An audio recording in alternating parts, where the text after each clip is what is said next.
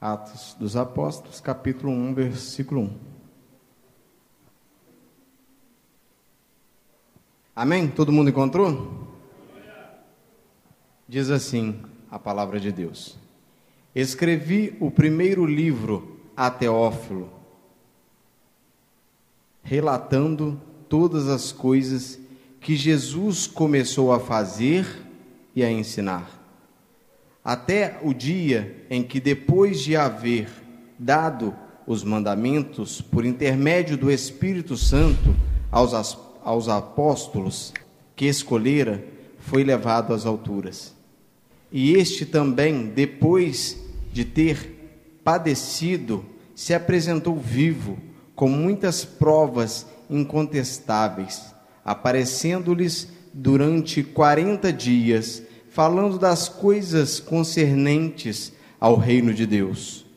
E, comendo com eles, determinou-lhes que não se ausentassem de Jerusalém, mas que esperassem a promessa do Pai, a qual disse ele: De mim ouvistes, porque João, na verdade, batizou com água, mas vos vós sereis batizados com o Espírito Santo, não muito tempo depois desses dias.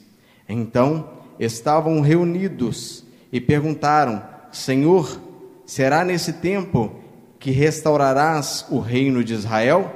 Respondeu-lhes: Não compete conhecer os tempos ou as épocas que o Pai reservou para sua exclusiva autoridade mas recebereis poder ao descer sobre vós o Espírito Santo, e sereis minhas testemunhas, tanto em Jerusalém, como em toda a Judéia e Samaria e até os confins da terra.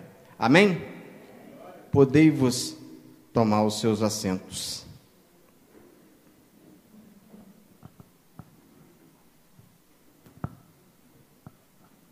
Amados, estudando o livro de Atos dos Apóstolos, como ele é chamado, eu cheguei a uma conclusão: que ele também poderia ser chamado Atos do Espírito Santo, dado através dos apóstolos. Porque se formos estudar este livro, nós vamos perceber várias particularidades que é uma bênção para a nossa vida. E nesse livro de Atos, nós recebemos, após a vinda de Jesus, uma das maiores dádivas divinas para a nossa vida. No capítulo 1 de Atos, nós vemos a promessa que acabamos de ler. No capítulo 2, nós vemos a promessa cumprida, conforme Jesus falou. No capítulo 3, a evidência de mudança de Pedro e de Paulo. No capítulo 4, vemos Pedro cheio do Espírito. No capítulo 5, vemos o Espírito vem receber a oferta de Ananias e Safira e os mata pela mentira. No 6 e no 7, o Espírito enche Estevão. No capítulo 8, o Espírito conduz a igreja que é perseguida. No capítulo 9, Deus chama e enche Paulo. No capítulo 10, desce e enche a casa, o Espírito desce e enche a casa de Cornélio. No capítulo 11, o Espírito trabalha em Antioquia. No capítulo 12, Pedro é livre da prisão. No capítulo 13, o Espírito separa Paulo e Barnabé para a obra que tinha os chamado. No capítulo 14, o Espírito Santo abre o coração dos gentios para o Evangelho. No capítulo 15, o Espírito Santo levanta a sílaba, a Silas para a obra que o tinha chamado. No capítulo 16, o Espírito impede Paulo de pregar num certo lugar e o leva para outro. No capítulo 17, o Espírito incomoda Paulo pelo lugar que ele estava, referente à idolatria. no 18 e 19, há um avivamento em Corinto e Éfeso. No capítulo 20, o Espírito revela a Paulo o seu chamado difícil. No capítulo 21, Paulo é avisado para não ir para Jerusalém. No capítulo 22 em diante, a grande perseguição de Paulo. Amados, nós temos o resumo do livro de Atos. Em todo o livro de Atos, nós não vamos encontrar a palavra amém. Sabe por quê, irmãos?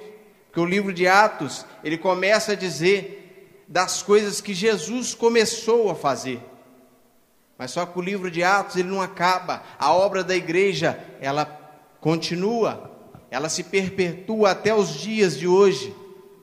Temos mais de dois mil anos que Cristo morreu, porém, após a sua morte, como foi lido, 40 dias ele ficou ressurreto na terra, ensinando os discípulos ainda como caminhar, e depois ele se acende aos céus, como é de saber de todos aqui. Por isso não há o amém, porque Jesus começou essa obra, mas ele deixou um legado para todo ser humano que aceitou o seu nome que é de ir e apregoar o seu evangelho. Jesus deixa esse chamado para todo mundo. Apregoar o evangelho não é um benefício, não é uma coisa que cabe aos pastores. Apregoar o evangelho é um dever de todo cidadão que crê em Jesus. Nem todos vão subir aqui para pregar o evangelho, mas o evangelho não é pregado na igreja. O verdadeiro evangelho é pregado das portas para fora, porque aqui, se, salvo me engano, os meus olhos falharem, a maioria aqui já conhece, a maioria aqui já ouviu falar de Jesus. Então o evangelho, ele deve ser pregado para quem está na idolatria, para quem está fora do evangelho. E existem várias almas que estão fora do evangelho. Eu não sei se os irmãos sabem, mas o, a religião que mais cresce no mundo é o islamismo. Eu não sei se os irmãos sabem, mas o catolicismo é dominante no nosso país. E o evangelho está é, tá lá entre o terceiro e o quarto. E quando Jesus começou a fazer essas obras, como diz o início do capítulo 1 de Atos, Atos do Espírito Santo, vamos assim dizer, ele começa a fazer uma obra e deixa para nós um legado. A obra que o Espírito Santo iria colocar, cravar em nosso coração tudo aquilo que Jesus havia praticado e ensinado, porque Jesus ele ensinou e praticou as coisas do reino de Deus. Nos 40 dias após sua morte, Jesus falou muito do reino e ensinou e continuou a falar do reino de Deus aos seus apóstolos, porque antes ele tinha feito discípulo. E depois, quando caminharam com ele e aprenderam o Evangelho, eles se tornaram apóstolos, aqueles que levariam o Evangelho de Jerusalém para Samaria e depois para as redondezas de Jerusalém e alcançaria os confins da terra. E aqui estamos, dois mil anos depois, apregoando esse Evangelho e falando das obras que Jesus fez na cruz.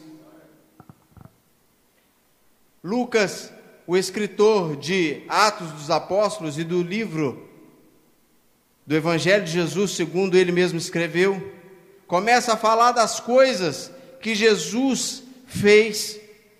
A Bíblia diz que Jesus fez, e é verdade, ele fez. Ele não era um homem só de palavras, como vemos nos dias atuais. Hoje tem pessoas que só têm palavras, mas não têm atitude. Jesus vivia as suas pregações. Jesus era cheio do Espírito Santo, porque ele pregava e cumpria a sua pregação. Escrevi, vamos lá, vamos voltar aqui. Ó. Escrevi o primeiro livro a Teófilo, de todas as coisas que Jesus começou a fazer e a ensinar.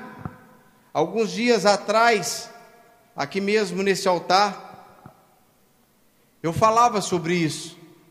Jesus fazia e ensinava. Nos dias atuais, nós vamos olhar para a igreja de Cristo e vamos identificar dois tipos de crente. Se avalie aí. Se você não tiver nesses dois tipos, eu vou te dar, vou dar um glória a Deus pela sua vida. Porque hoje existem os crentes que ensinam e não faz. Esses são os hipócritas. E existem os que fazem e não ensinam. Esses são os medrosos. Como assim, pastor? Como que funciona isso? A pessoa que faz e não ensina, ela tem medo.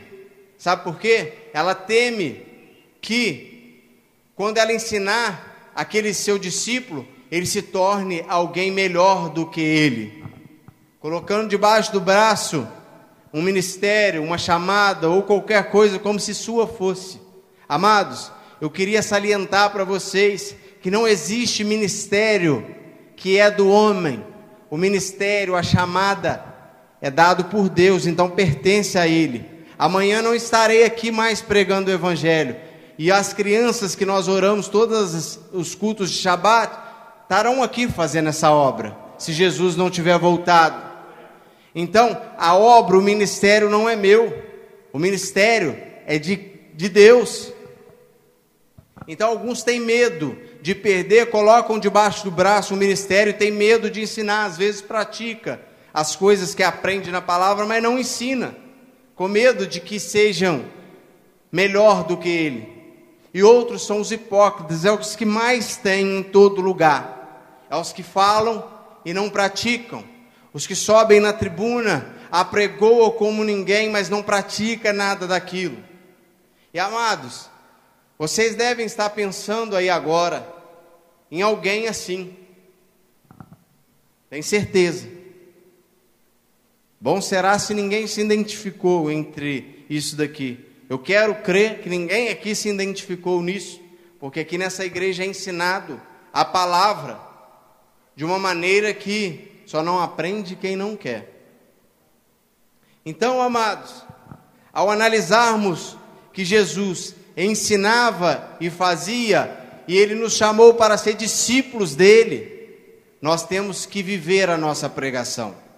Não adianta nada nós adentrarmos aqui todo o culto de sábado, aprender da palavra de Deus e não colocarmos em prática. E aí, a maioria das vezes, nós vamos encontrar as pessoas dizendo o seguinte: ainda não está no meu coração, ainda não desceu ao meu coração. Eu lamento te informar, mas se você leu aqui, entendeu o que está escrito, é uma escolha, não é um sentimento. As coisas de Deus não é um sentimento. Deus não vai descer do céu e tocar em você para separar. Isso é uma escolha. É você que tem que escolher o caminho da santidade. Deus não vai usar o Espírito Santo. Não adianta você pedir sinal. Não adianta você orar de forma nenhuma. Deus nunca vai tocar em você. Você tem que escolher servir a Ele. Você tem que escolher obedecer a palavra dele. Ele não vai te tocar para você fazer isso. A menos que você estiver na ignorância, mas ainda assim a ignorância é pecado, como já foi ensinado aqui. Se você tem a palavra, esses homens, esses mártires aqui, ó, e os que nós conhecemos da história cristã, que deram suas vidas para nós termos a palavra aqui hoje, Antigamente não era acessível a todo mundo a palavra, só os ricos, só o Vaticano, só Roma possuía o acesso à palavra. Hoje não, hoje a palavra tem acesso para todo mundo.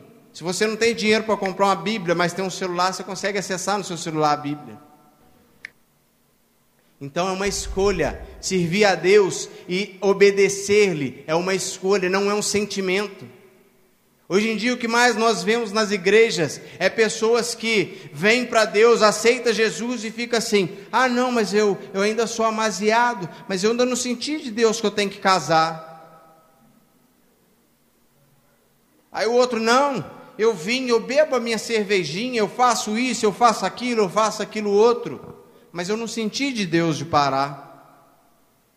verdadeiramente você ainda não entendeu o Evangelho e não aceitou Jesus que eu vim a pregoar. Porque isso é escolha. Sempre, sempre, independente do pecado ou da circunstância, você tem condições sempre de falar não para o pecado e de seguir a Deus.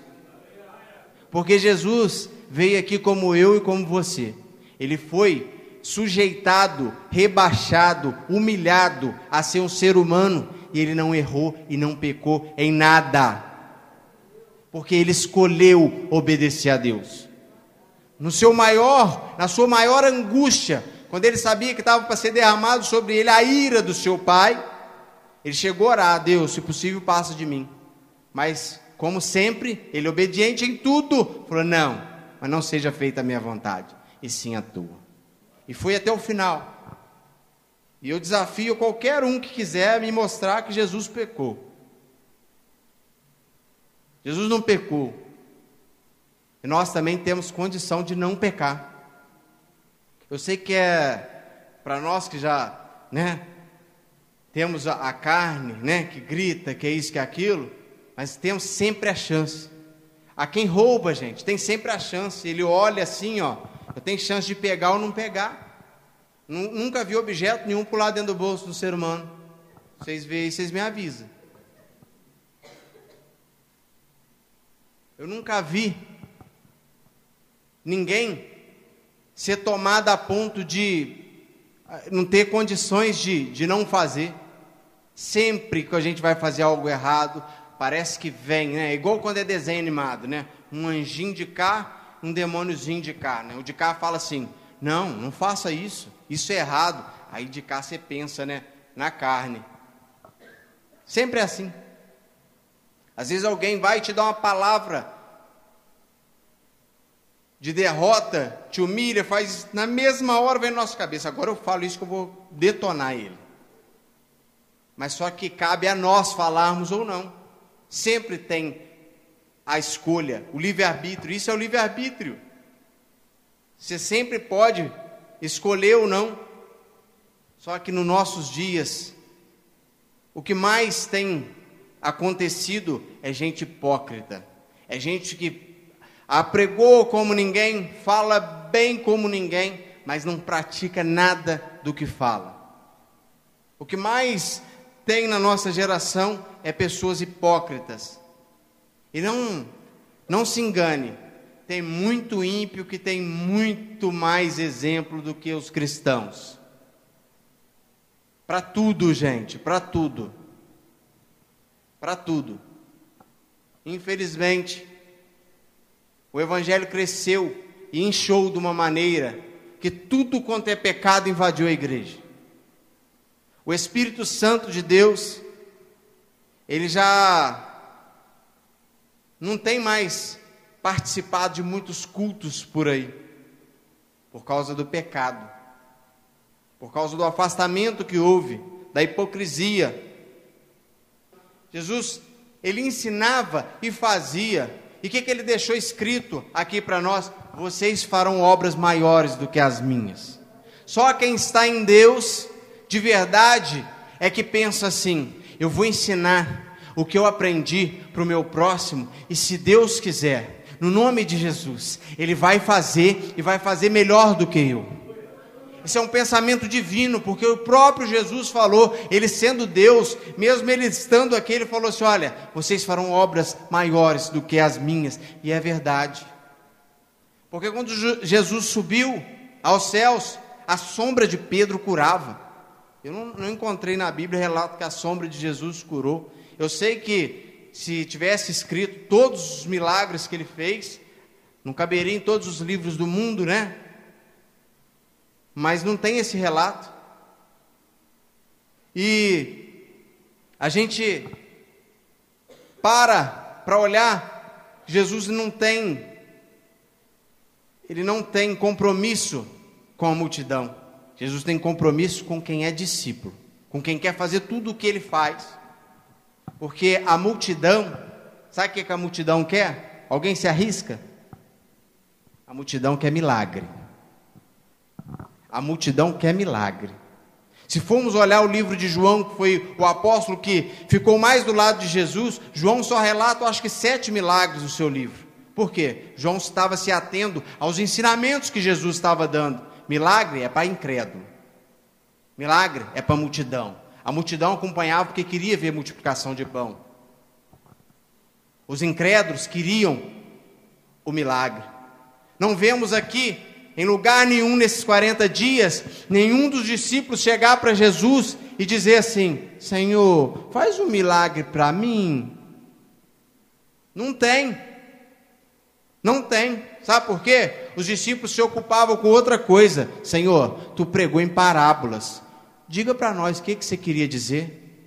Tem muito pregador dizendo por aí que Jesus pregava em parábolas para o povo entender. É o contrário. Ele pregava em parábola para ninguém entender. Está na Bíblia. Aí o que é discípulo, Senhor, fala para nós o que o Senhor quis dizer com aquela parábola. Senhor, ensina-nos a orar. Os discípulos falam esse tipo de coisa, eles não querem milagre. Senhor, quais são os sinais do final dos tempos? A pergunta de um discípulo, ela é sempre aplicada à palavra, à disciplina, à ordem, aos estatutos, aos mandamentos. É isso que um discípulo tem que querer. Milagre é consequência. Depois que você aprendeu as regras, aí, como diz na própria palavra, as bênçãos vão andar atrás de você.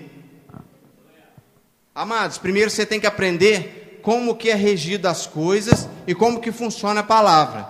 Você já aprendeu que para você ter dinheiro tem que trabalhar. Aí eu vou ficar em casa, Senhor. Ah, Senhor, Envia o dinheiro para me pagar as contas. Quem faz isso é incrédulo. Quem corre atrás de milagre é incrédulo. Discípulo, não, discípulo quer aprender, discípulo quer praticar. Vamos fazer uma reflexão interna em nossa vida aí. Será que nós temos sido discípulos? Ou será que nós temos corrido atrás de milagre?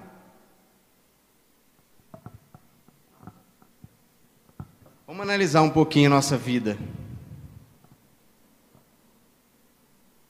Quando Jesus nos ensinou esse princípio do primeiro versículo de Atos, Ele estava ensinando a nós a praticarmos a palavra. A prática vale muito mais do que qualquer pregação. Porque se todo mundo xinga no seu trabalho, usa palavras de baixo calão, e você não, você é destaque lá. A luz não precisa sair pregando para ninguém. Eu sou luz, eu sou luz, ela só brilha. O sal não precisa falar para ninguém que ele é sal, ele só tempera. Assim temos que ser a nossa vida. Jesus nos ensinou aqui que ele fazia e ensinava. Por que isso, irmãos? Porque ele era cheio do Espírito. Quem é cheio do Espírito não precisa falar para ninguém que ele tem fidelidade, que ele é leal, que ele honra. Quem é cheio do Espírito já na sua vida, ele honra a quem tem que honrar, ele é leal a quem tem que ser, ele é fiel a quem tem que ser. Ele não precisa apregoar, a sua vida é o sinal disso tudo. Jesus apregoou sim, mas em tudo que ele apregoava, ele tinha verdade porque ele praticava todas essas coisas. Jesus chegou a um ponto que ele falou assim: perguntou aos seus inimigos, aos seus inimigos, me aponte o meu pecado. Amados, se nós chegarmos para um amigo, não vou nem falar de inimigo, se nós, nós, Igreja de Cristo na terra hoje, chegar para um amigo, não vou nem para o inimigo agora não, e falarmos assim: aponta o meu pecado, Sabe o que, que a maioria vai falar para nós? Deixa isso para lá, eu gosto de tu. Eu vou te ofender. Se for enumerar, às vezes vai encher mão aí, gente.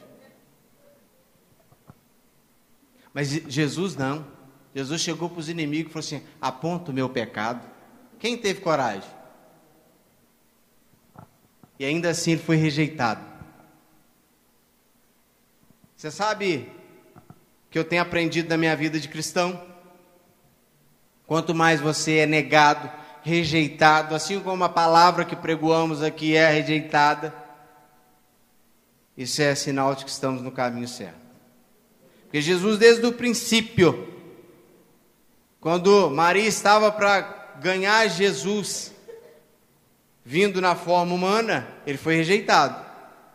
Ele teve que fugir, ele não, ele não foi hospedado em Jerusalém para poder nascer. Ele foi fugitivo, né? Teve que ir para o Egito, teve que ir para lá, teve que vir para cá, porque aonde ele ia, ele era rejeitado. E aí, irmãos, eu trago mais uma reflexão para a nossa vida. Tem irmão que às vezes, pastor, tá difícil. Eu estou sendo perseguido na minha família, no meu trabalho, meu Deus. Todo mundo lá é contra mim. Se eu entro dentro do ônibus, alguém pede para sentar no meu lugar, todo lugar que eu vou, as pessoas olham atravessado para mim. Amado, Jesus próprio disse que ele não veio trazer paz, não, ele veio trazer espada. Se você está sendo negado, rejeitado, perseguido, dá glória a Deus. Principalmente se for pelo nome dele. Se lá no seu trabalho debocham de você, é o crente. É assim que eles falam, né? ao crente, mas todo momento esperando você tropeçar para poder te dar uma pedrada e para rir do seu erro, né? É assim. Desde o princípio, Jesus ele foi rejeitado. Mas já...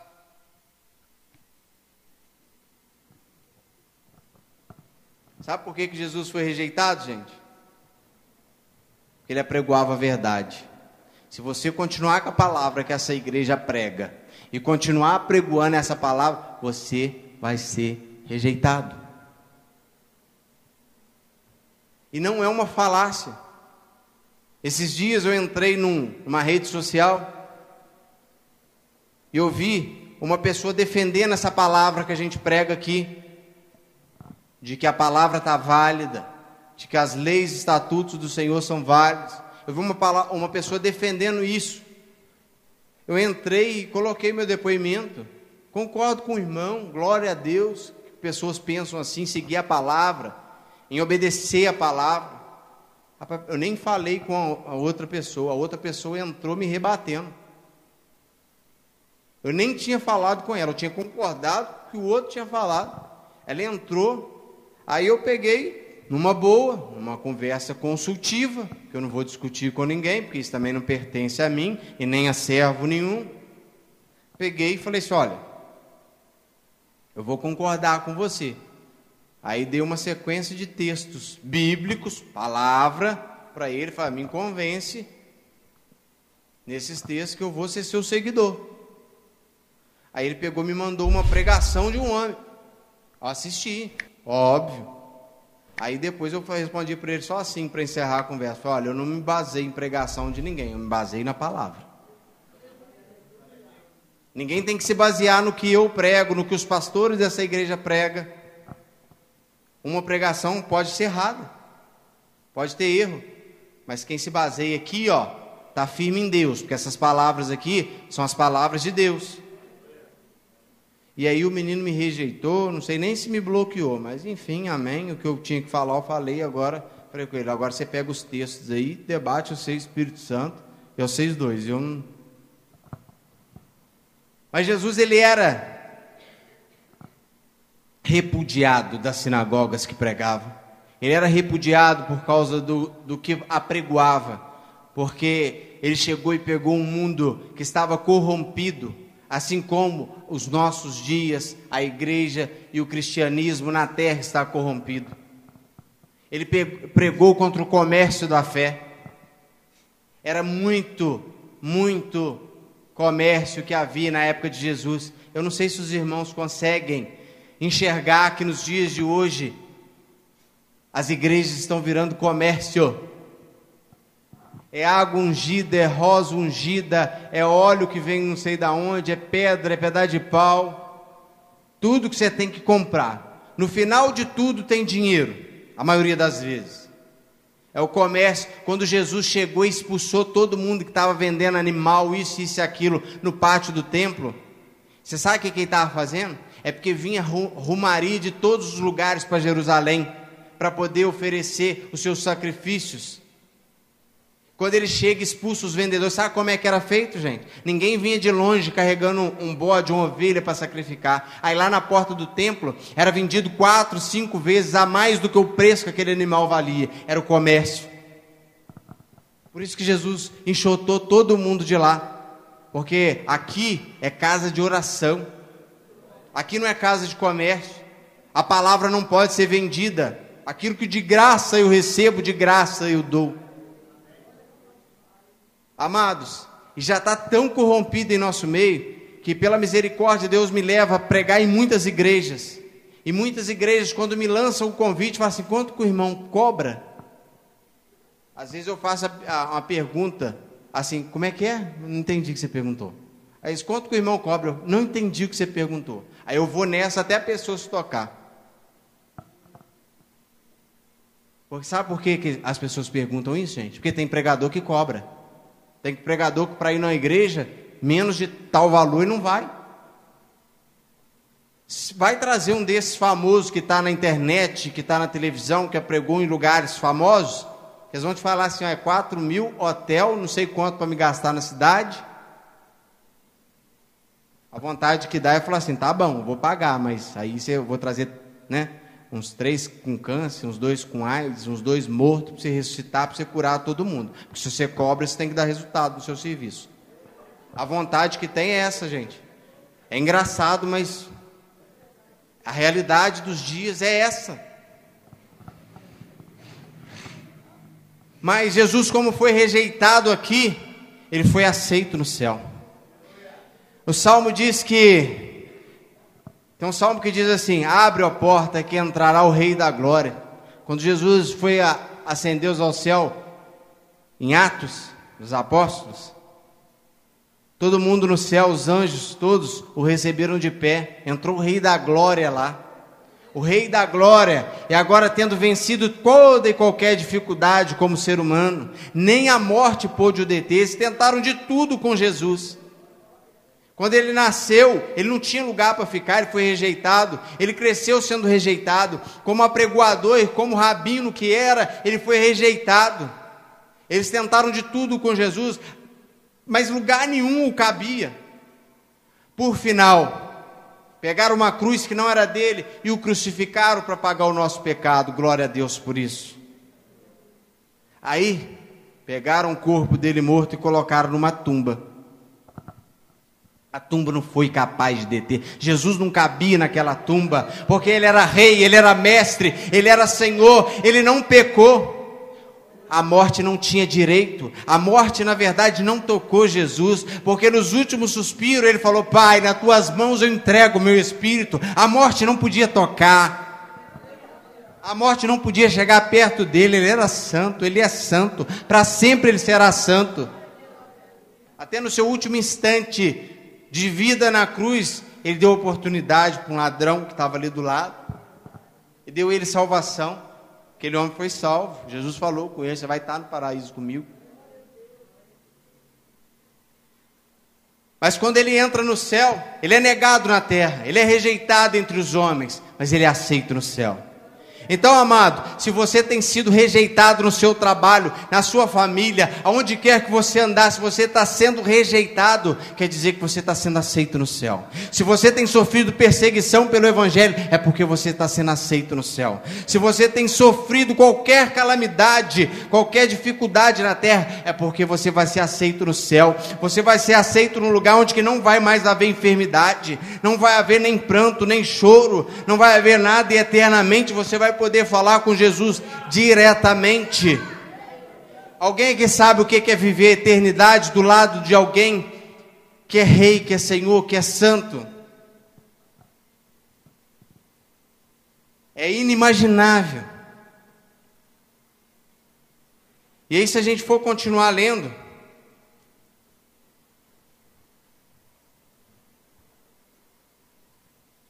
vai dizer assim: que pelo Espírito Jesus dava instrução. Vocês podem repetir comigo? Pelo Espírito, dava instrução.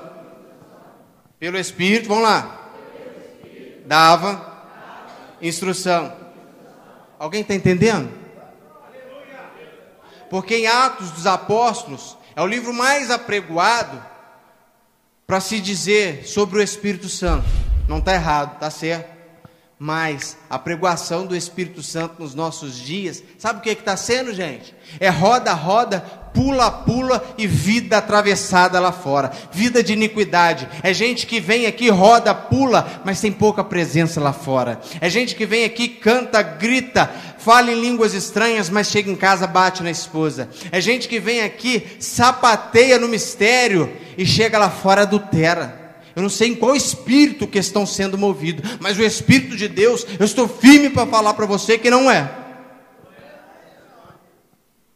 Porque Jesus, ele instruía e dava instrução pelo Espírito. Amados, deixa eu deixar uma coisa bem clara aqui, para que depois não pegar e falar assim: o irmão é contra o movimento pentecostal. De forma nenhuma, eu sou do movimento. Eu grito, eu dou glória a Deus alto, eu falo em mistério alto. Todos os irmãos aqui sabem disso. Mas, se você não tiver instruído na palavra, essas coisas não valem de nada. Se você não tiver amor no seu coração, que a lei de Deus ensina, essas coisas não valem de nada. Está lá em Coríntios. Se não tiver amor, pode profetizar, falar, fazer o que você quiser. Nada terá valor diante de Deus. Jesus, ele pelo Espírito, ele instruía que Jesus instruía? Se o Novo Testamento foi, foi ser escrito 300 anos depois da sua morte. Ele instruía a palavra, que é viva, eficaz e válida até os dias de hoje.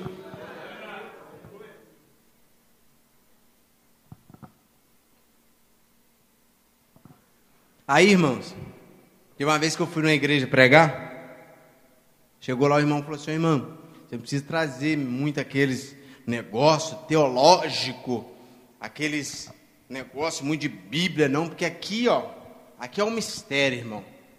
Aqui é um mistério. Aqui você começa o movimento, o fogo cai. Falei, como é que é? Como, como, como é que é o negócio? Fala de novo que eu não entendi. Não, aqui você começou, o fogo desce. Eu falei, eu não sei que fogo que é esse, irmão, porque a minha Bíblia diz que o que incendeia o crente é isso aqui, ó. É a palavra. O que pode trazer fogo sobre os irmãos, o fogo do Espírito Santo, é a palavra. Se estão pulando, rodopiando aqui e não tem palavra, eu estou fora, eu vou ter embora, não vou nem pregar. Eu vim aqui para pregar a palavra.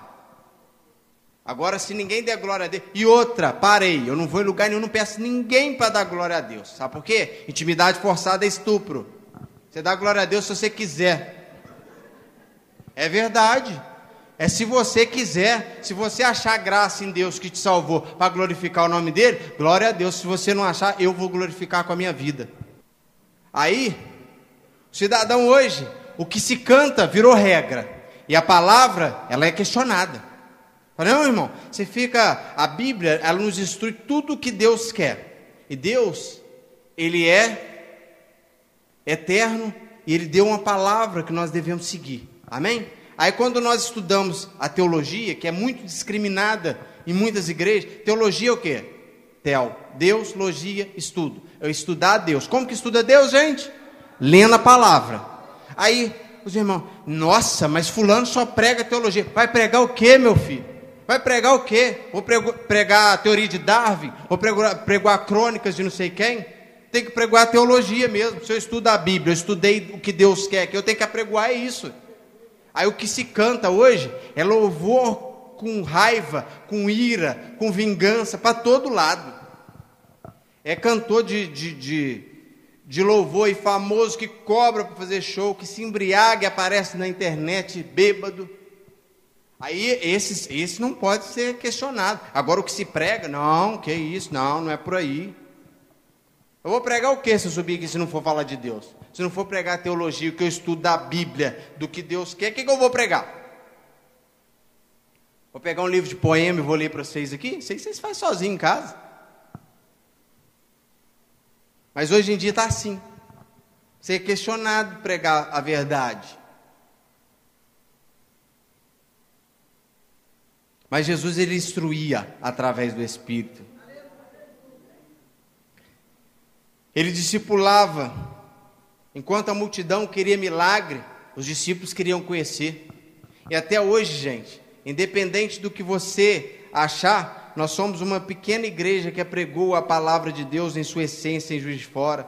Mas existem vários por aí que estão fazendo essa obra. Então Deus ele não parou de, de continuar sua obra na essência do que ele quer. Mas existe uma multidão, uma multidão que só quer milagre. Como eu tinha falado anteriormente. Amados, o Espírito, ele passou a ser uma coisa fundamental depois que Cristo foi ascendido aos céus. Porque ele falou assim: Eu vou, mas eu vou rogar ao Pai que envia o Consolador a vocês. E Jesus, ele voltou para o céu, depois de ter ficado 40 dias ressurreto, ensinando sobre o reino. E ele falou assim: Eu vou rogar ao Pai que vocês não ficar órfãos, para que mande o Espírito do próprio Deus para ficar com vocês. Amados, a gente não entende isso daqui. A gente não dá valor a isso aqui. Não dá. A gente não dá valor a isso. Para para analisar o valor que tem o Espírito do próprio Deus vim aqui te tocar. Vim aqui escrever a palavra dele no seu coração. Vim aqui te tocar para você não pecar. Vim aqui te tocar para você consertar a sua vida. Vim aqui te convencer do juízo. É muito para nós. Nós não somos merecedores. Nenhum de nós aqui. Nenhum. Se juntar a benevolência de todo mundo aqui, não justifica Deus ter mandado o seu próprio Espírito estar aqui nos consolando. Amados, antes da vinda de Jesus, o Espírito não era derramado igual é depois que Jesus clamou, o Pai, ele derramou, não. Você vê que a Bíblia fala que o Espírito se apoderou de Davi, o Espírito se retirou de Saul, o Espírito tomou posse de Sansão.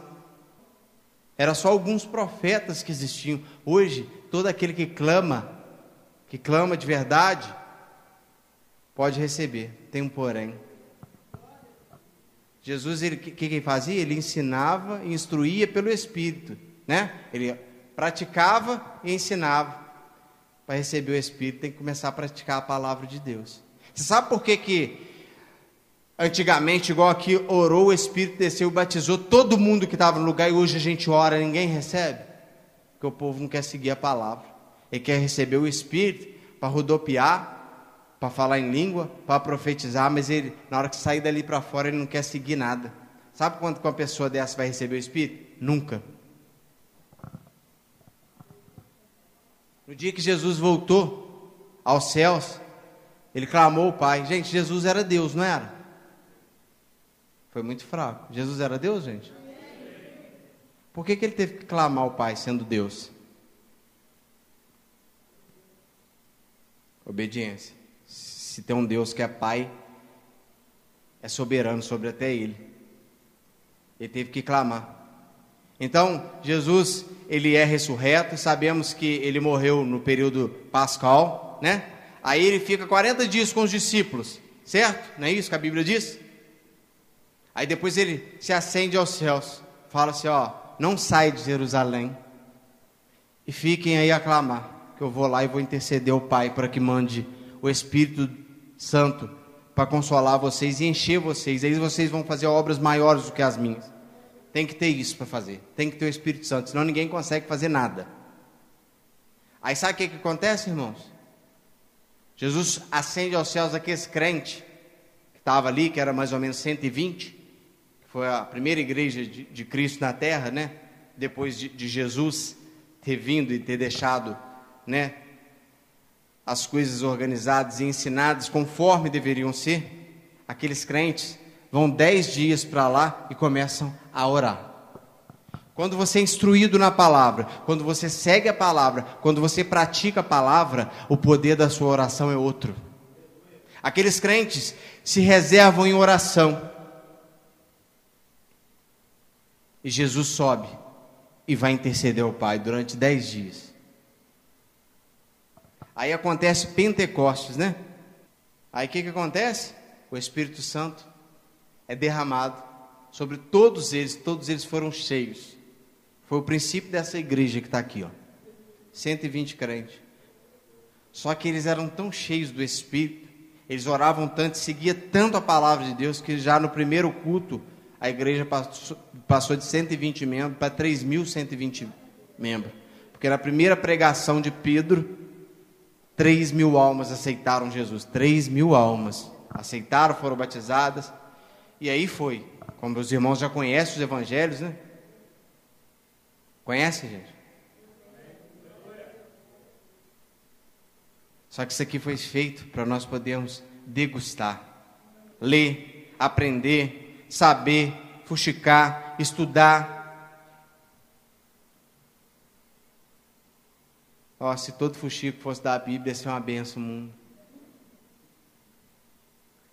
O problema é que, o que mais gente, às vezes o cidadão fala assim, não, não estou lendo a Bíblia porque eu perdi meu óculos. Cada desculpa, né, irmão? Eu não estou lendo minha Bíblia porque eu tenho que passear com meu cachorro. E assim vai. Eu não oro porque quanto menos você ora, mostra a distância que você está do Deus que você diz servir.